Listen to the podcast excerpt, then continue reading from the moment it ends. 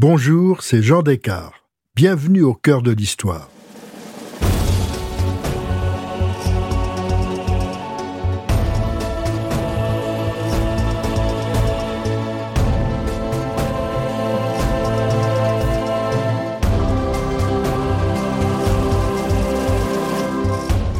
Aujourd'hui, je vous raconte le destin du prince Philippe, un homme qui vient de nous quitter peu avant son centième anniversaire et qui, à lui seul, fut une mémoire européenne.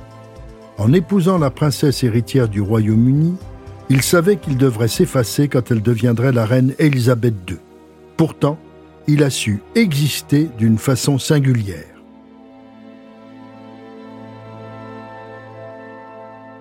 Nous sommes à Londres le 20 novembre 1947. Il est 11h15, un carrosse quitte le palais de Buckingham.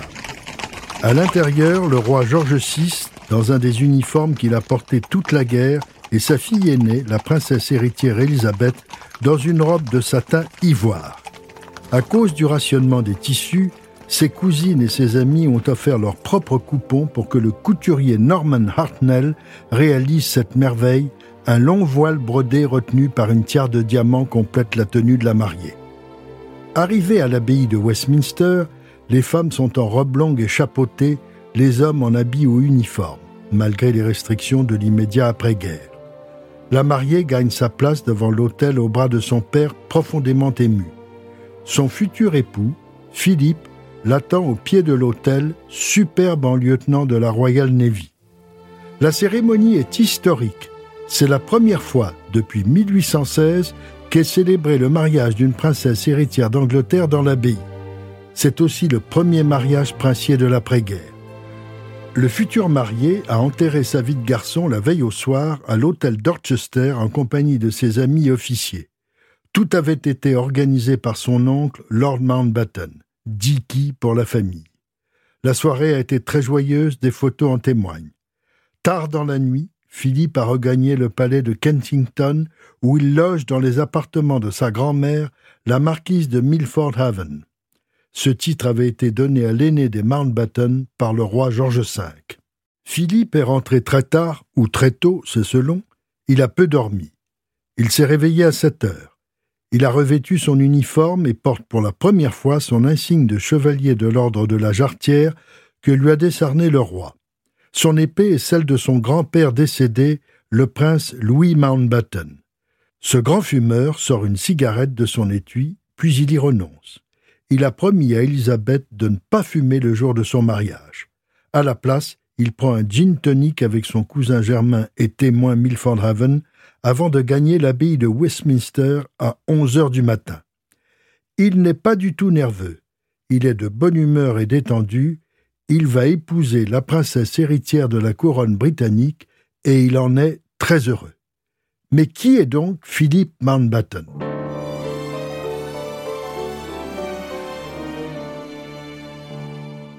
Dès le commencement, sa vie n'a pas été facile.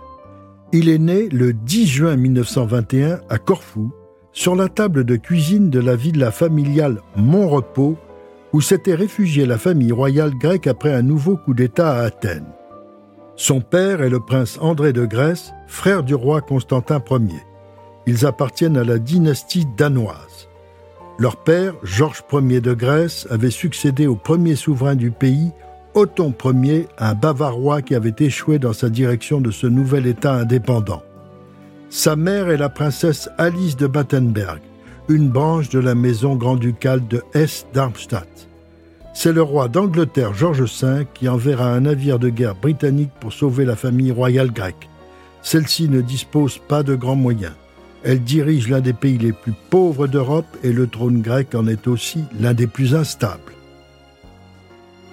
Après avoir été évacuée de Corfou, la famille très désargentée de Philippe trouve refuge à Paris, ou plus exactement à Saint-Cloud, dans une villa prêtée par un des frères du prince André, le prince Georges. Ce dernier est le plus riche de la famille. Il a en effet épousé Marie Bonaparte, héritière de la fortune du fondateur de la Société des bains de mer de Monaco. Sur ce terrain de Saint-Cloud, il y a d'autres maisons, dont celle du prince Georges. Paris, à cette époque, est rempli de cousins royaux, russes et grecs, chassés les uns comme les autres de leur pays par des révolutions. Le prince Philippe évolue dans un univers cosmopolite. Père grec, mère allemande. Par son père, il descend de la dynastie danoise et des Romanov, et par sa mère de la reine Victoria. À Saint-Cloud, il est élevé dans un univers extrêmement féminin. Il y a sa mère, ses quatre sœurs aînées, une dame d'honneur grecque, une gouvernante française, une nurse anglaise, un maître d'hôtel italien et un cuisinier français. C'est sans doute en révolte contre ce matriarcat omniprésent que Philippe grandit, devenant un petit garçon plutôt agressif et rude. Ses photos d'enfant montrent un très beau garçonnet, fier et indépendant, mais aussi d'une extrême politesse grâce à sa gouvernante française. Ses parents sont un couple désuni. Le prince André est un homme délicieux, extraverti, avec un très grand sens de l'humour dont héritera Philippe. Il adore son père quand il est là, mais cela arrive rarement. Sa mère, la princesse Alice, est totalement sourde depuis l'enfance, mais elle peut lire sur les lèvres de ses interlocuteurs dans plusieurs langues, l'allemand, l'anglais, le grec et le français. Les rapports de Philippe avec elle ne sont pas aussi affectueux qu'avec son père. Lorsqu'il a dix ans, sa mère sombre dans une profonde dépression. Elle sera soignée à Vienne, à Berlin, puis dans une clinique suisse. Elle subira un véritable calvaire traité par des électrochocs, mais cela, bien sûr, son petit garçon l'ignore. Tout ce qu'il peut ressentir, c'est l'abandon. Car en 1931, la vie du petit Philippe bascule. Ses sœurs sont toutes mariées à des princes allemands, Sophie au prince Christopher de Hesse, Margarita au prince de Hohenlohe, Dola au margrave de Baden et Cécile au prince Georges Donatus de Hesse. Son père, André, abandonne Saint-Cloud pour s'installer avec sa maîtresse dans le midi de la France. Philippe est envoyé en pension en Angleterre à l'école très aristocratique de Chim. Après Chim, il retourne en Allemagne auprès de sa sœur Dola et de son mari dans leur château de Salem. Il passe deux trimestres dans l'école fondée par Kurt Hahn à l'intérieur même du château. Mais dès l'arrivée au pouvoir d'Hitler en 1933, Hahn est arrêté parce qu'il est juif et ne peut donc diriger une école. Grâce à l'intervention d'amis anglais haut placés, il est relâché et exfiltré vers l'Écosse par avion. Il va y fonder le collège de Gordonstoun où Philippe sera pensionnaire dès l'ouverture en 1934. Il a tant aimé cette expérience pédagogique qu'il voudra par la suite la faire partager à ses fils. On sait que le prince Charles sera beaucoup moins enthousiaste que son père et détestera Gordonstoun. Bien que membre d'une prestigieuse et nombreuse famille, Philippe se sent très seul au milieu de ses camarades. À la différence de ceux-ci, il ne sait jamais où il pourra passer ses prochaines vacances. Il aime beaucoup sa troisième sœur Cécile et son mari Georges de Hesse. Il va passer la plupart de ses vacances dans leur château de Volksgarten à Darmstadt. Hélas, le couple meurt dans un accident d'avion en 1937 en se rendant à un mariage de cousins à Londres. Désormais, Philippe passera généralement ses vacances chez sa grand-mère maternelle, la marquise douairière de Milford Haven, à Kensington Palace.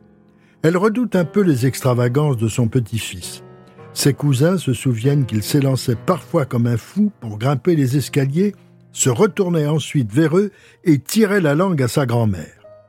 Il lui arrivait aussi de passer ses vacances chez le frère aîné de sa mère, George, marquis de Milford Haven. Mais celui-ci meurt d'un cancer en 1938. Désormais, pour prendre en charge Philippe en Angleterre, il n'y a plus que sa grand-mère et le deuxième frère de sa mère, Lord Louis Mountbatten. Celui-ci se réjouit que son neveu se décide à passer les examens pour être admis au Royal Naval College de Dartmouth. Il n'est peut-être pas étranger à ce choix. Encore un marin dans la famille. En effet, le père de Dicky et grand-père de Philippe était lord de l'amirauté en 1914, mais il avait dû abandonner sa charge très rapidement car il s'appelait encore Battenberg, un nom à consonance trop allemande. Il avait fallu attendre 1917 pour que le roi George V change le nom de la dynastie Saxe-Cobourg-Gotha en Windsor et que les Battenberg installés en Grande-Bretagne deviennent Mountbatten, traduction exacte de leur patronyme germanique. Philippe est cadet au collège naval de Dartmouth lorsqu'il apprend que la famille royale va venir au grand complet visiter son école le 22 juillet 1939. Il est vraisemblable que c'est Dicky Mountbatten qui a organisé cette visite. Ce jour-là, il accompagne le roi George VI, la reine et les princesses Élisabeth, 13 ans, et Margaret, 9 ans. Si Mountbatten avait dans l'idée que la rencontre de son neveu Philippe et de la très jeune héritière de la couronne pouvait être le prélude à un futur mariage, on pourrait dire qu'il avait du flair. La visite va durer deux jours. Philippe sera presque tout le temps avec la famille royale, déjeuner, tennis, thé, dîner. La princesse Élisabeth est manifestement très impressionnée par ce garçon blond, sportif, charmant, et elle ne le quitte pas des yeux. À la fin de la visite, lorsque le navire royal quitte Dartmouth, plusieurs petits bateaux l'escortent dans son sillage. Le dernier à le suivre est celui de Philippe. George VI le remarque et dit Juste ciel, quelle folie Au même moment, Élisabeth, surnommée Lilibet, vissée à ses jumelles, ne peut détacher son regard de cette embarcation et du marin qui la pilote. Elle est tombée amoureuse. Définitivement. Pour elle, ce sera Philippe et personne d'autre. Pour lui, en revanche, c'est autre chose. Pour la première fois, il a eu l'occasion d'être en contact avec la famille royale dont il faut rappeler qu'il est un cousin. Pour ce jeune homme littéralement abandonné par ses deux parents, c'est une sorte de reconnaissance et de légitimité qu'on lui a donnée. Sans doute n'a-t-il eu encore aucun coup de cœur pour sa cousine. En revanche, l'admiration de Lilibet pour Philippe n'a pas échappé à Lord Mountbatten. Il se chargera de le rappeler à son neveu, mais les mois qui vont suivre ne s'y prêteront guère, la Deuxième Guerre mondiale est sur le point d'éclater. Philippe est mobilisé en 1940. Il aura plusieurs affectations, la première dans l'océan Indien. À partir de Ceylan, son navire escorte la flotte transportant les contingents australiens qui gagnent la Méditerranée. En janvier 1941, il est affecté à Alexandrie et participe à une bataille navale victorieuse au sud du Péloponnèse contre la marine italienne. En mai, son bateau, le HMS Valiant, échappe par miracle à une attaque allemande. Plus jeune lieutenant de la Royal Navy, il est ensuite affecté sur le destroyer HMS Wallace, chargé de protéger les côtes britanniques de l'estuaire de la Tamise jusqu'à l'Écosse.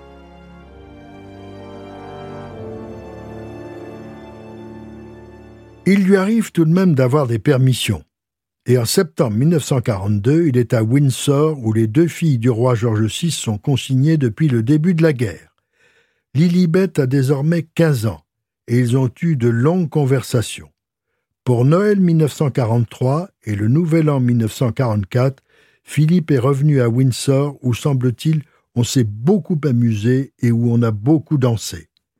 En 1944, l'année où Élisabeth va fêter son 18e anniversaire, Dicky Mountbatten et son cousin le roi George de Grèce proposent à George VI d'envisager un mariage entre Philippe et Élisabeth.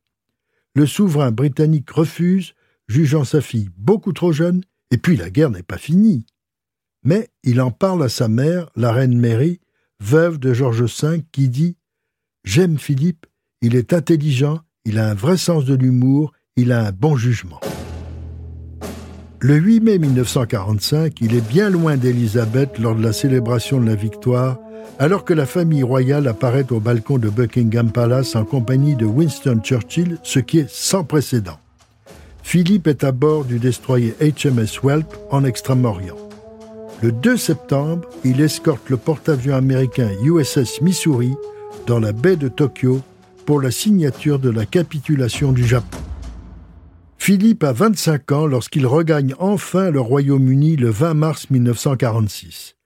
Il est devenu un officier expérimenté. Il a fait une très belle guerre. Il est séduisant. Lors de ses escales en Australie et dans le Pacifique, il a collectionné les succès féminins. Rien de sérieux.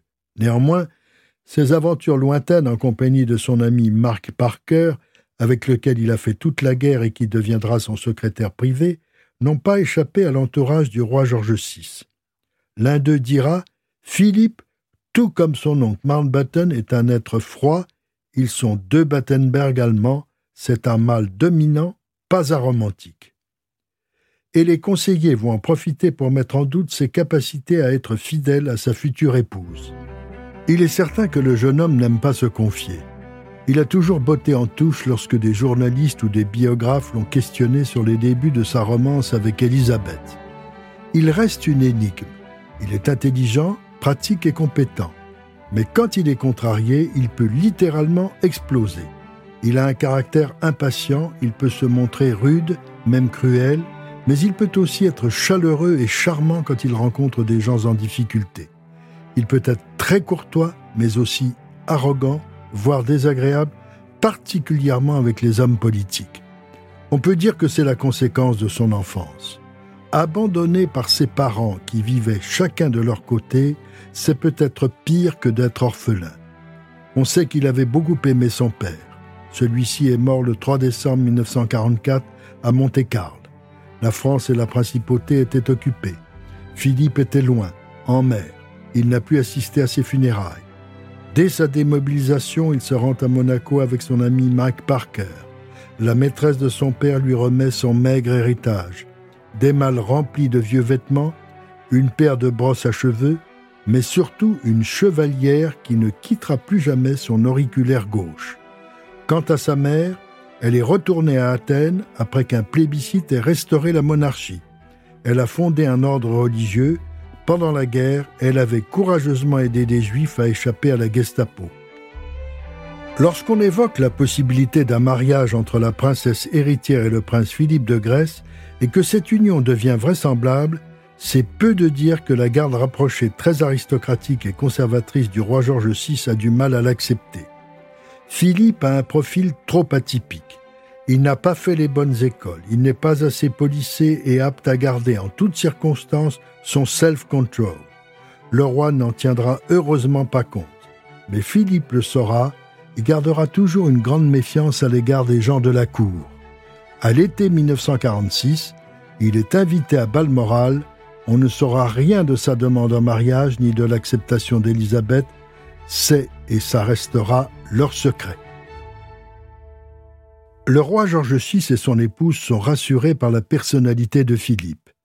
Ils demandent un dernier sacrifice à leur fille aînée, de patienter encore un an avant de partir avec eux pour un voyage officiel en Afrique du Sud. Ce périple est politiquement important mais aussi nécessaire pour le roi. En effet, George VI est en très mauvaise santé, épuisé par la gestion de la guerre. Il lui faut du repos et du soleil.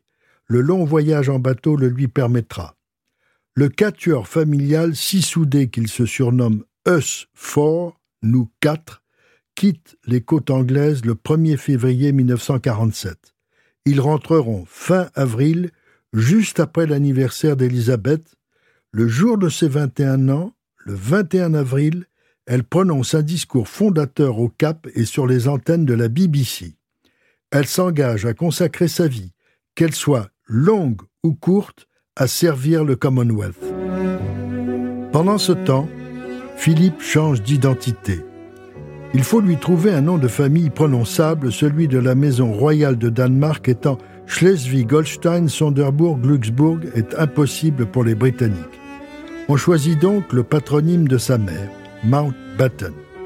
Le 18 mars, le prince Philippe devient simplement le lieutenant Philippe Mountbatten. Les fiançailles sont annoncées le 10 juillet 1947 et le mariage a lieu le 20 novembre suivant, comme je vous l'ai raconté au début de ce récit.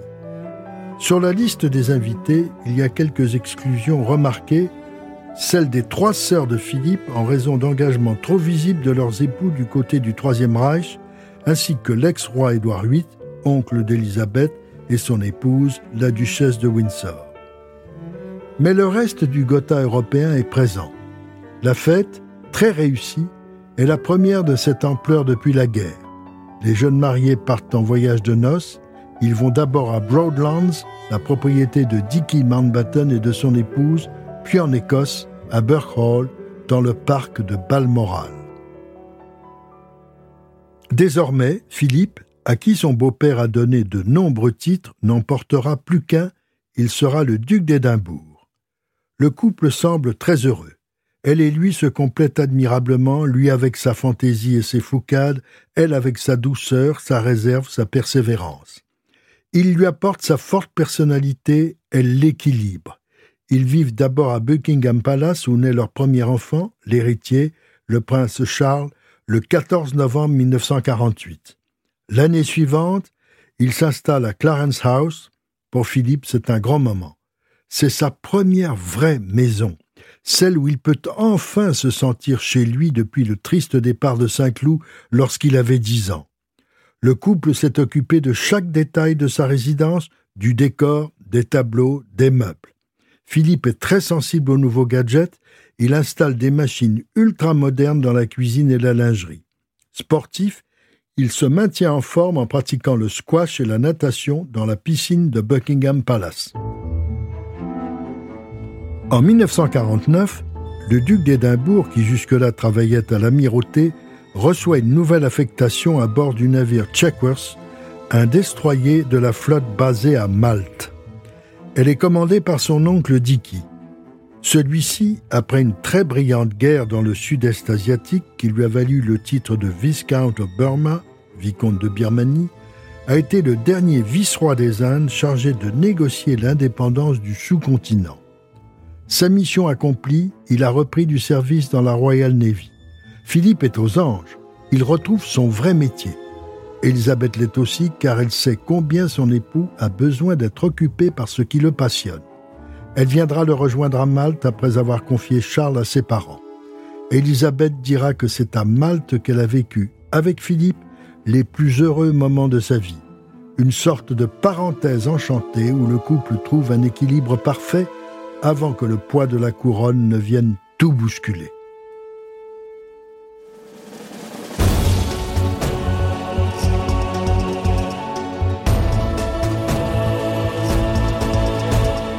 Pour en savoir encore plus sur la famille royale britannique, vous pouvez également écouter notre série spéciale consacrée à Élisabeth II sur notre site europe et vos plateformes d'écoute habituelles. Si cette plongée dans l'histoire vous a plu, n'hésitez pas à en parler autour de vous et à me laisser vos commentaires sur le groupe Facebook de l'émission. Je vous donne rendez-vous demain pour la seconde partie de cet épisode spécial de Au cœur de l'histoire consacré au prince Philippe. Au cœur de l'histoire est un podcast Europe Studio. Il est écrit et présenté par Jean Descartes. Cet épisode a été réalisé par Jean-François Bussière. Pour ne rater aucun épisode, abonnez-vous sur Apple Podcast ou vos plateformes habituelles d'écoute. Ressources bibliographiques. Elisabeth par Sarah Bradford, édition Penguin Books 1996, nouvelle édition mise à jour en 2002. La saga des Windsor de l'Empire britannique au Commonwealth par Jean Descartes, édition Perrin 2011. Elisabeth II, la reine par Jean Descartes, édition Perrin 2018.